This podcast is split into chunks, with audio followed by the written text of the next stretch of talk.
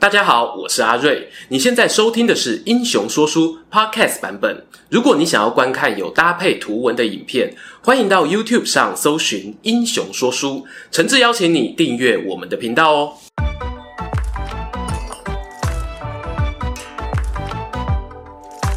Hello，英雄说书的观众朋友，你们好，我是说书人阿瑞，替大家带来精彩的英雄故事。又到了每月一次的台湾列传时间啦！今天呢，要讲的人物是台湾近代史上一位不容忽视的男人。有些人说他是两面押宝、规避风险的海盗兼商人，也有些人啊说他是明知不可为而为之的民族英雄。在台湾老百姓的心中啊，他甚至还被神格化，谣传呢可以斩妖除魔，留下了将近有一百间以他为主神的庙宇。这个人就是我们今天的主角，南明延平郡王郑成功。故事开始前呢，照惯例催一下订阅啦，因为郑成功的影片呢，我应该会拍个两三集。如果呢你喜欢听我说故事，可以点选影片下方的订阅按钮，选择接收全部通知。别担心哦，我们不是日更的频道，所以不会一直叮咚叮咚的吵到你。但也因为如此啊，就更需要订阅者的支持，才能够让英雄说书的影片作品扩散出去。如果你还想要给我们更大的鼓励，本频道呢也有开通定额付费会员方案，只要按下加入会员，就可以用每个月一杯咖啡的钱赞助阿瑞和片师们呢制作更多有趣的故事。感恩罗兰。让我们言归正传，今天的主角郑成功呢，他本名郑森，小名扶松。公元一六二四年呢，出生在日本九州平户的川内町，是一名中日混血儿。他拥有一个相当不简单的父亲啊，那是在大航海时代威名远播欧洲各国的东海霸主郑伊官。华人呢比较熟悉的名字则是郑芝龙。而郑成功的阿公呢，也就是郑芝龙的父亲，原本在泉州太守手下当差，是个读书人。但阿龙啊，成年后呢，选择要走自己的路，前往澳门投奔舅舅，学习航海经商。当时呢，正逢欧洲大航海时代，来自各国的商人啊，都聚集在这里。阿龙的外语能力呢，突飞猛进。商业手腕与日俱增，还有一种说法是呢，他在这个时候啊受洗成为天主教徒，因此呢有一个教名尼古拉斯，也是郑芝龙呢在一些外国史料上会被记载成尼古拉斯一关的原因。随着阿龙呢经验值不断提升，也获得独当一面的机会，他碰到了一位以日本平户为根据地，纵横东南亚的大商人，名字叫做李旦。这个李旦有多威呢？他有一个外文绰号哦，叫做“中国的假币丹”，这是音译啦，原文就是 Captain China，就是中国队长啦。当然，这个队长呢有很多种解释哦，你可以解释成船长、头目、指挥官等等。关于他的故事哦，真的太多，我们未来呢有机会一定另外拍影片来聊聊。就说阿龙跟李旦接上线之后啊，工作能力备受肯定，也认识了日本当地的女子，两人情投意合，开花结果，宝贝儿子扶松啊，就是这个时候诞生的。有八卦说呢，扶松这个小名是用故乡福建加上母亲名字里有个松字合并而来的。在今天的平户市啊，还留有郑成功纪念馆、郑成功儿诞时等知名景点，并且呢安排专属的扶松童年时光导览路线哦。光看到这里呢，我体内的导览魂哦就爆发了，好想要去走一遭啊！像郑成功这样的名人啊，当然也有很多关于他出生时的传说，好比像是分娩的时候啊，自带 LED 电灯功能，让整个平户岛大放光明。又或者呢，我比较喜欢的说法是在《台湾外记》这本有小说性质的史书中记载，郑芝龙老婆在阵痛等待开指的时候呢，海面上啊突然出现数十丈的庞然大物，两眼有如灯火，还会喷出水柱哦。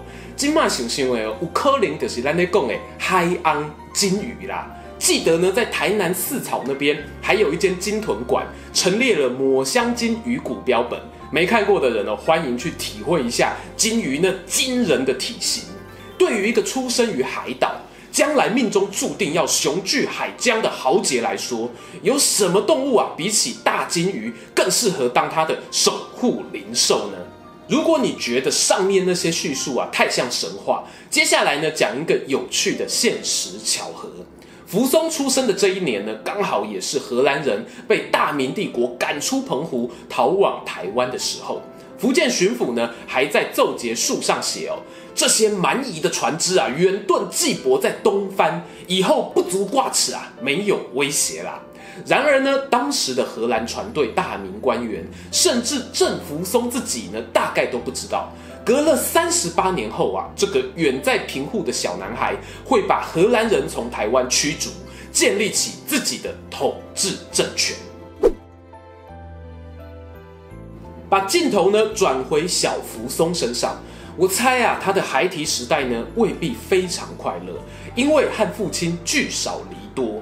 如同前面提到的，郑芝龙呢喜获麟儿的同时，他正透过李旦旗下的商业航路，周旋于黑白两道之间，扩大个人事业版图。阿龙的人脉很广哦，后来呢还带着弟弟投靠另一位名为严思齐的海盗头目。这位严董哦，他的根据地呢就设在今天台湾嘉义市布袋附近。哎，我说的是严思齐哦，你们不要乱想。关于当时呢东亚海盗的传说很多啦，由于史料都是来自于船上的水手、岸上百姓的口耳相传，所以坦白讲，真实性呢我也不能打包票。甚至听过一种说法是呢，李旦和严思齐是同一个人哦。阿龙呢，他跟着老大从头到尾没有换过。时间呢继续走，在严思齐过世之后啊，阿龙呢被推举为接班人，开始拥有了自己的班底，带领武装船队呢往来于中国与日本间经商。这批船队有成长得很快，据说到了崇祯年间啊，已经有七百余艘船舰。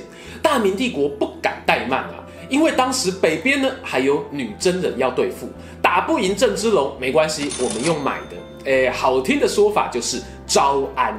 朝廷呢开了一个海防游击的职缺给他，让他驻兵在安海，对他违反海禁啊进行贸易的行为就睁一只眼闭一只眼。阿龙呢也稍微收敛哦，会约束手下不要在闽粤沿海呢掠夺得太过分了。郑芝龙事业有成之余，想起他当年在日本留下的那段情，福松呢都已经在母亲抚养之下长到六七岁了。这时候啊，郑芝龙什么地位啊？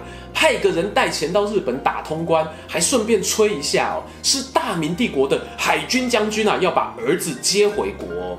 于是呢，公元一六三零年的九月，在没有受到什么阻挡的情况下，福松告别母亲，还有另外一个两岁的弟弟，独自被带离童年成长的平户岛，前往他从未踏上过的祖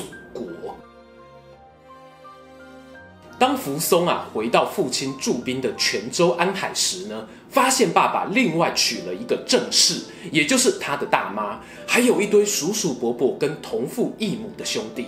这种超级庞大的家族网啊，和以前在平户单纯的交友圈可说是天壤之别。可想而知呢，福松非常的不适应，每天晚上啊都会一个人望向东边的窗外，想念远方的母亲，默默叹息。有一回呢，他又在叹气的时候被班姐郑之豹发现了，还被亏了一下哦。哟，还没断奶啊，这么大了还在想妈妈。福松呢，连忙擦去眼角的眼泪，没没有了。今天海风里怎么有沙子啊？幸好人间处处有温情，尽管适应新环境很辛苦啊，福松的另外一位叔父郑鸿奎非常照顾他。加上爸爸对他期望很深，特别延揽名师呢，指导他科举考试。准备考试的过程中，也渐渐认识这个所谓的祖国是什么样貌。此时呢，他把童年居住日本时期用的乳名福松收藏起来，正式以正森之名呢，在中国走跳了。为什么郑芝龙想培养儿子走科举考试的路线？是想完成阿公那一辈读书人的期待？还是发现自己啊，要从海盗漂白为军人的过程太辛苦，希望他少走一点，崎岖路呢？这一点呢，我们不得而知。但郑森从小一边看着父亲当明朝将军，一边又和叔叔们经营海上贸易王国，用合法掩护非法，要怎么样调整心态哦？那真的是很不简单。郑森在十五岁成为秀才，二十一岁那一年呢，国家就出了大事，闯王李自成打进了北京城，崇祯皇帝啊在眉山自缢身亡。其实呢，在北京被攻破的前一年，朝廷哦原本有在讨论要调派郑芝龙平乱，提出这个建议的人呢是日后南明的礼部尚书钱谦益，后来呢也当过郑森的老师。不过最后这个调度哦没有实现，大明帝国的北面呢还是沦陷了。崇祯皇帝自杀后呢，福王朱由崧在南京即位。开启了南明的政权，同时封郑芝龙为南安伯镇守福建，并派出他的军队协防南京。毕竟啊，大明已经少了北边，南边不能再丢了。在危急存亡之秋呢，郑森啊也顺道前往南京的国子监进修，拜入钱谦益门下学习，真的是乱世都不忘学习的好孩子呢。然而呢，距离福王登基不到一年的功夫，清兵就渡过长江，打下南京，连郑森的老师钱谦益都投降了。看到这光景呢，人在南方坐拥大军的郑芝龙也感到十分犹豫啊。幸好明朝的皇帝什么没有，子孙很多，在福州这边呢，还有另外一位唐王，俗称隆武帝，赶紧哦继位续命。只要有皇帝呢，大明就不算灭亡。唐王接班后的第一件事啊，赶快大封郑氏集团为官。毕竟呢，现在南明政权中最能打的，就这班人了。南京陷落后呢，郑森跟着军队回到福州，觐见了隆武帝。皇帝看到他啊，非常喜欢啊，加官进爵不在话下，还拍拍郑森的背，疼惜地说：“阿森啊，可惜我还没有女儿，不然啊，我一定将公主许配给你。这样吧。”我把大明朱家的姓赏给你，以后你就姓朱，改名成功吧。于是呢，我们的主人翁又一次进化，从郑福松变成郑森，再变成大家熟悉的郑成功。历史记载中呢，唐王哦算得上是南明比较英明的皇帝，不烟不酒，认真办公。或许是皇帝这样的认真、努力复国的态度，感动了年轻的郑成功。未来啊，他也用满腔热血回报隆武帝的知遇之恩。但是啊，不得不说，郑成功的想法呢是很偏刘裕那种蜀汉浪漫派的。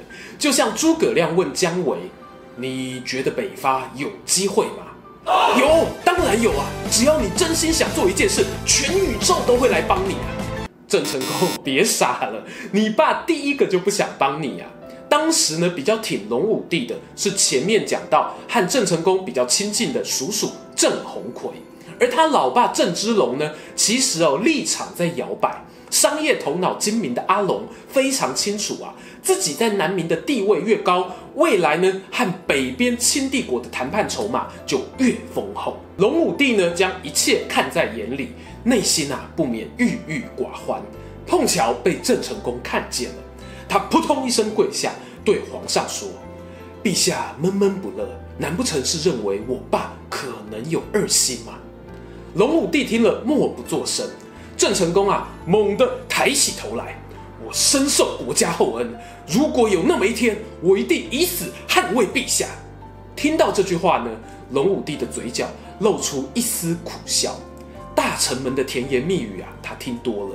但海誓山盟、生死相守，从郑成功这个少年口中说出来啊，却格外让人感到心酸。因为连他都看得出来，郑芝龙啊，对南明没有信心啊，想要成功复国的几率是微乎其微。